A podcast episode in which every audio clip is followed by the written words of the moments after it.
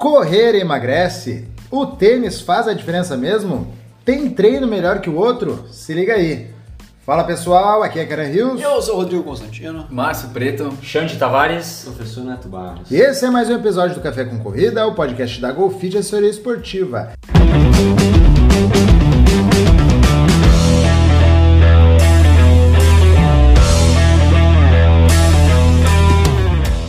Então, pessoal, recebemos ao longo da semana algumas perguntas e elas foram bem legais e a gente resolveu reunir aqui nesse episódio para conversar um pouquinho sobre. Vamos com a primeira, então. Rodrigo, correr emagrece? Bom, a gente sabe que para emagrecer é uma questão multifatorial, né? Então, existem vários fatores que vão ditar o emagrecimento da pessoa, principalmente quando a gente fala de emagrecimento de verdade. Não confunda com perda de, de peso apenas, tá? A gente tá falando de perda de gordura aqui.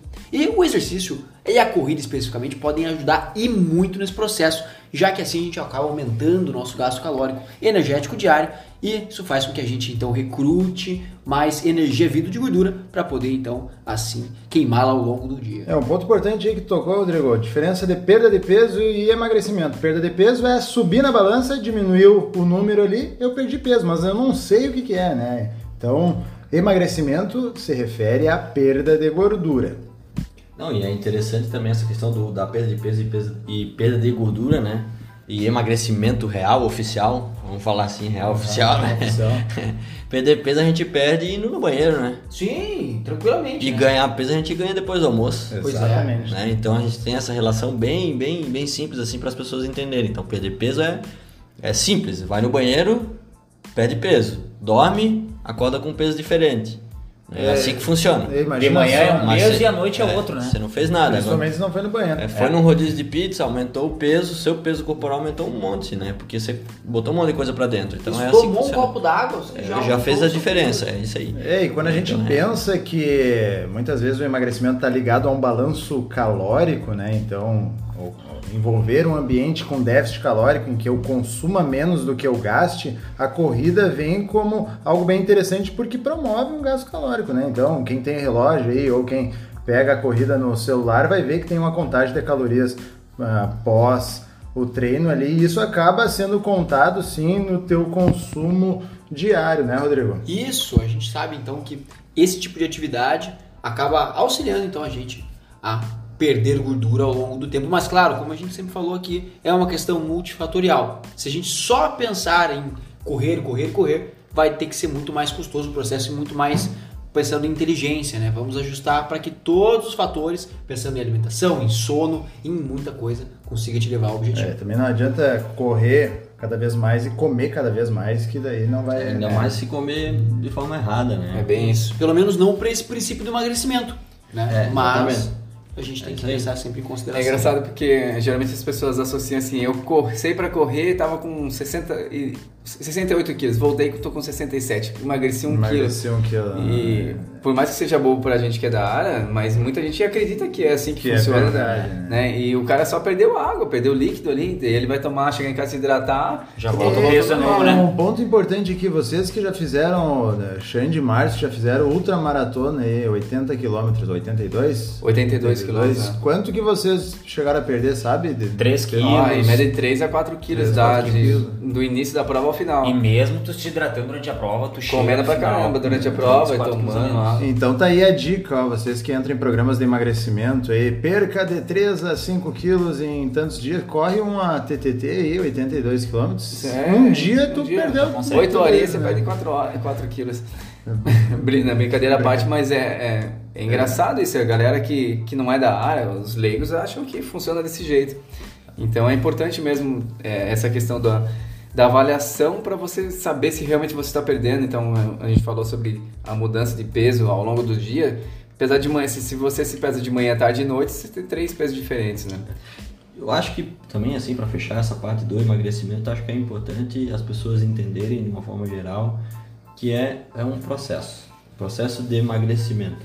Já está ali, né? É um processo. Então vão ter etapas, vão ter altos e baixos, vão ter momentos em que vai, ser, vai se tornar um pouquinho mais difícil. No começo a gente consegue perder um pouco mais de peso, depois a coisa fica um pouco mais paulatina, né? vai ser aos poucos, né? Vão ter, assim, vão ter várias etapas a serem é, é, Percorridas. né? percorridas, enfim, é isso.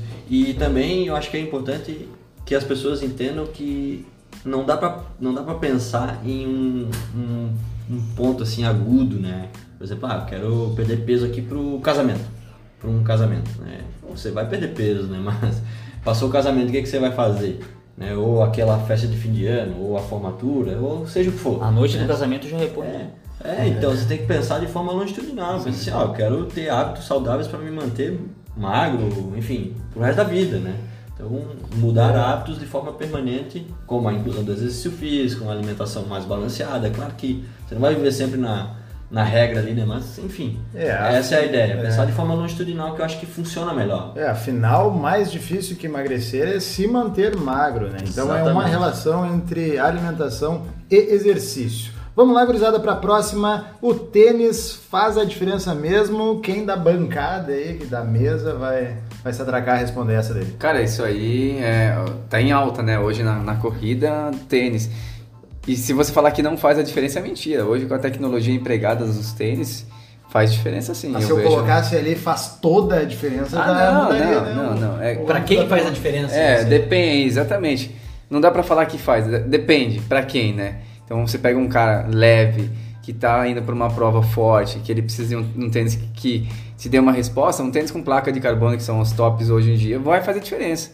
Mas você pega um cara que tá iniciando a corrida, que mal consegue correr ou tá aprendendo um po- pouco da técnica, ganhando o ritmo de corrida, coloca esse mesmo tênis, pra ele não vai fazer diferença nenhuma. Então, é, faz diferença sim, mas depende pra quem e em que momento, né?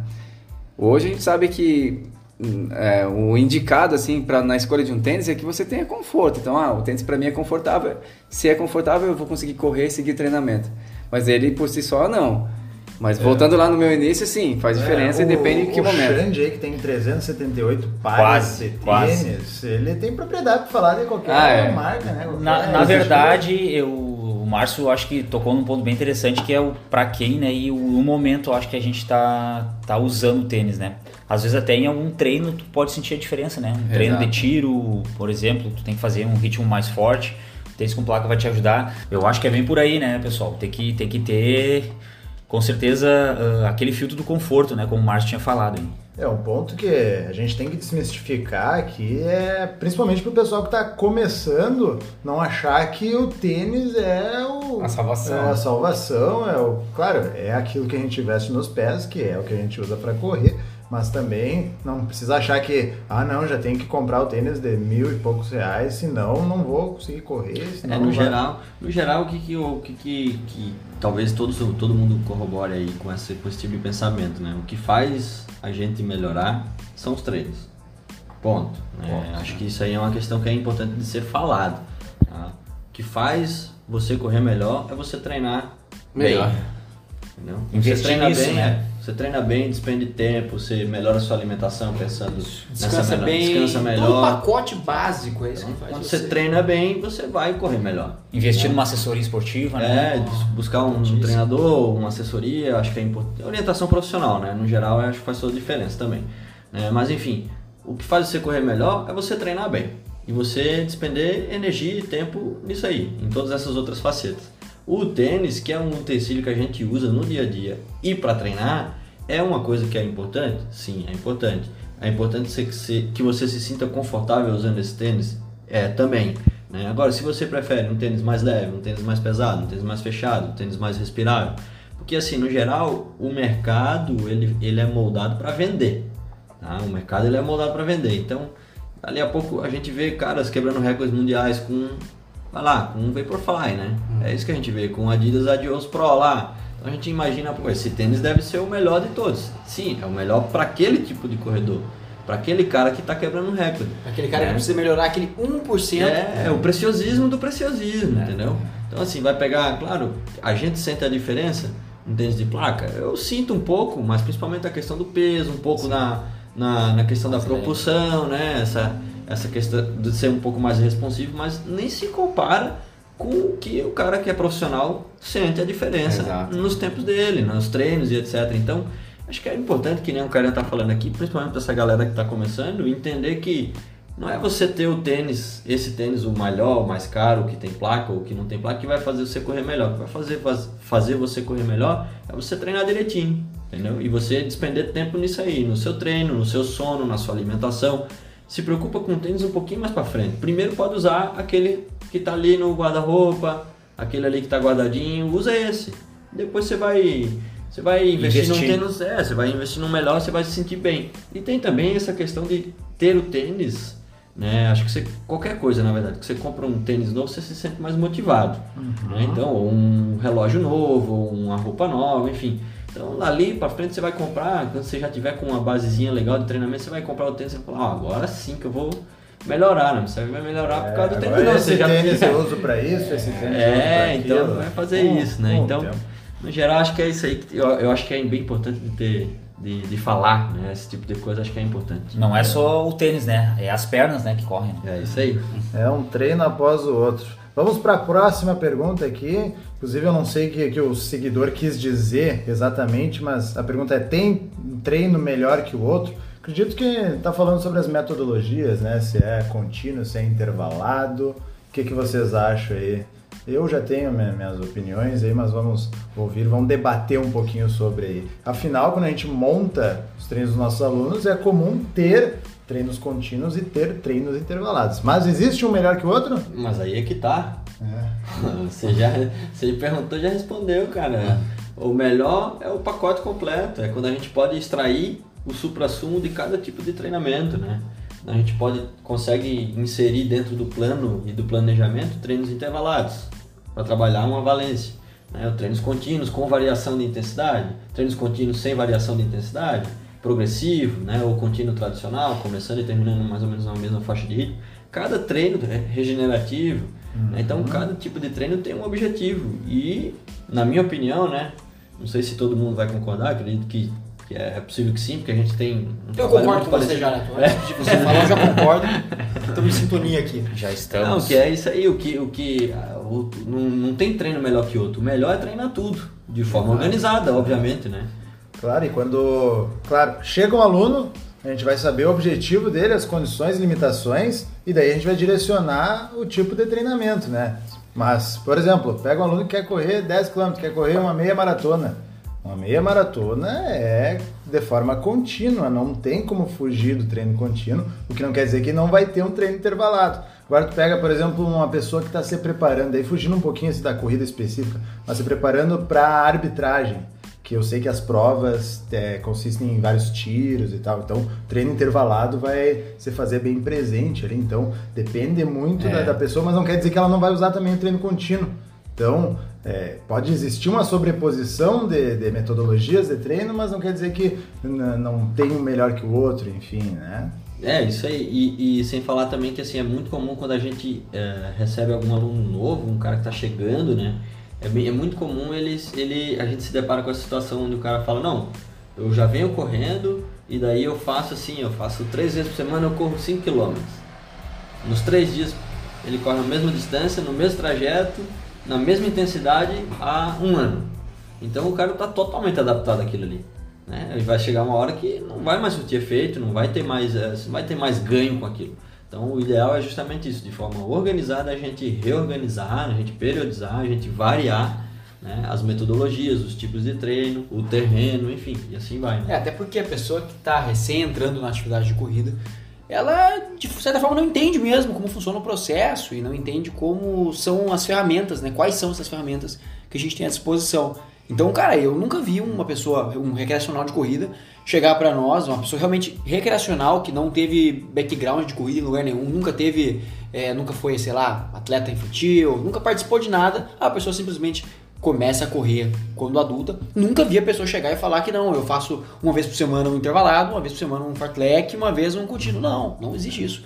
A pessoa geralmente só faz contínuo sem, assim, ó, sem variação. A pessoa, ah, eu corro 13, eu corro 5 e vai sempre maçante nas. E quase no mesmo percurso, sempre. sempre. Isso, e sempre no mesmo tempo, né? É, e porque a pessoa realmente não entende as ferramentas que ela tem. Isso é um uma das grandes necessidades de ter um profissional do lado, porque Exato. o profissional vai saber manejar as cargas de treinamento, vai saber utilizar qual vai ser a melhor ferramenta para usar no período X ou Y da pessoa. Mas cá entre nós, vocês têm preferência aí, algum tipo de treinamento? Eu gosto muito mais de fazer treino intervalado. Eu também gosto mais é- intervalado. Vocês eu- preferem Ah, eu, go- eu gosto muito do treino ritmado. É, É bom. É, é bem também. isso que a gente está falando. Não existe um treino melhor que o outro, né? Existe a especificidade da prova que você vai fazer e em que momento da preparação que você tá, onde você vai utilizar mais, né? Aproveita Então, e relembra aí o que que é o ritmado. Ritmado pessoal. é aquele treino que você, é o treino que mais se assemelha com a prova, né? Então, por exemplo, vou fazer uma maratona, eu quero fazer uma maratona num tempo X, eu tenho que correr o meu pace médio de 4,20. Então, o meu ritmado vai ser para 4,20. É, Ou eu- naquele entorno ali, né? é, ou naquele entorno ali, mas eu, eu gosto bastante desse treino, assim. Gosto do intervalado, gosto de todos, mas eu tenho gostado bastante de fazer o treino ritmado. Não, e- Por causa da característica da prova que eu tava fazendo, Claro, né? E falando em característica, olha só que curioso, eu não, não, não deu tempo de eu falar, mas eu também prefiro treinos contínuos, mas com variação de intensidade. Eu gosto muito de fartlek, né? Eu gosto muito de fazer fartlek contínuo, assim, eu tenho paciência para ficar, tanto que os treinos, geralmente as provas de 21, 42, eu, eu esquartejo ela e faço em forma de fartlek, mais leve, mais, é. mais leve, mais tu tira mais a monotonia, né, do treino, Isso, né? deixa mais dinâmico, né, enfim. Mas eu gosto muito desse tipo de treino. Passa Mas, mais rápido o e- tempo. E, que curioso, porque aqui a gente tem três corredores, né, que são, que são mais é, de longa distância, mais fundista, né, o Márcio, o Xande e eu, né, e tem, a gente tem dois velocistas, que é o Rodrigo e o Caran. E de bate pronto vocês dois disseram que gostavam mais de fazer treino intervalado. É, Talvez a precise, característica. se- talvez precise semelhar muito com o que a gente fazia na época da Mas- velocidade. mas É claro, é essa questão que eu quero trazer da especificidade. Tudo vocês treinaram muito mais a questão do intervalado do que, do que a gente. Claro que a gente tem também. Mas o nosso treino preferido é sempre, claro, com as suas, as suas variações, mas o treino contínuo. A verdade Aquele é vai- que o treino contínuo eu preciso fazer sempre em companhia, porque senão pra mim é um peso, o mental é, pesa bastante. Assim. intervalado não, vai de boa? Vai, vai mais tranquilo, sei lá. E é engraçado que quando, eu não sei você, cara, mas quando a gente corria velocidade, quando eu corria pelo menos, cara, o que eu menos gostava de fazer dentro dos treinos de velocidade era o intervalado. É, geralmente os intervalados mais longos e tudo mais, eu gostava mesmo da velocidade pura. Ah. Aqueles, é, nem dá pra Tiro chamar de treinos intervalados, é, mas a questão dos treinos mais falaram em velocidade, em aceleração, tiros bem curtos, com potência, isso é as que eu mais gostava. E, a partir do tempo, fui tomando um pouquinho de gosto nos intervalados quando a gente começou assim, a migrar um pouco mais profundo. Não. E daí eu comecei a tomar gosto pelos intervalados. Não é que assim, hoje em dia, ah, eu, eu, sei lá, que eu menos desgosto. Não, é o que eu mais gosto. Hoje em dia eu tenho prazer, eu gosto de fazer Qual a distância sua preferida?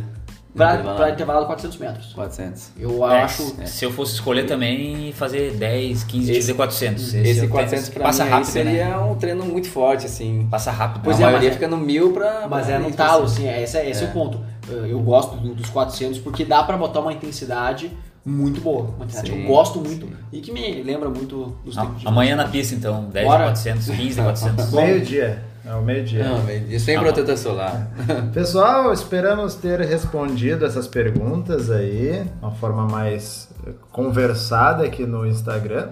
E vão mandando mais aí conforme vá surgindo.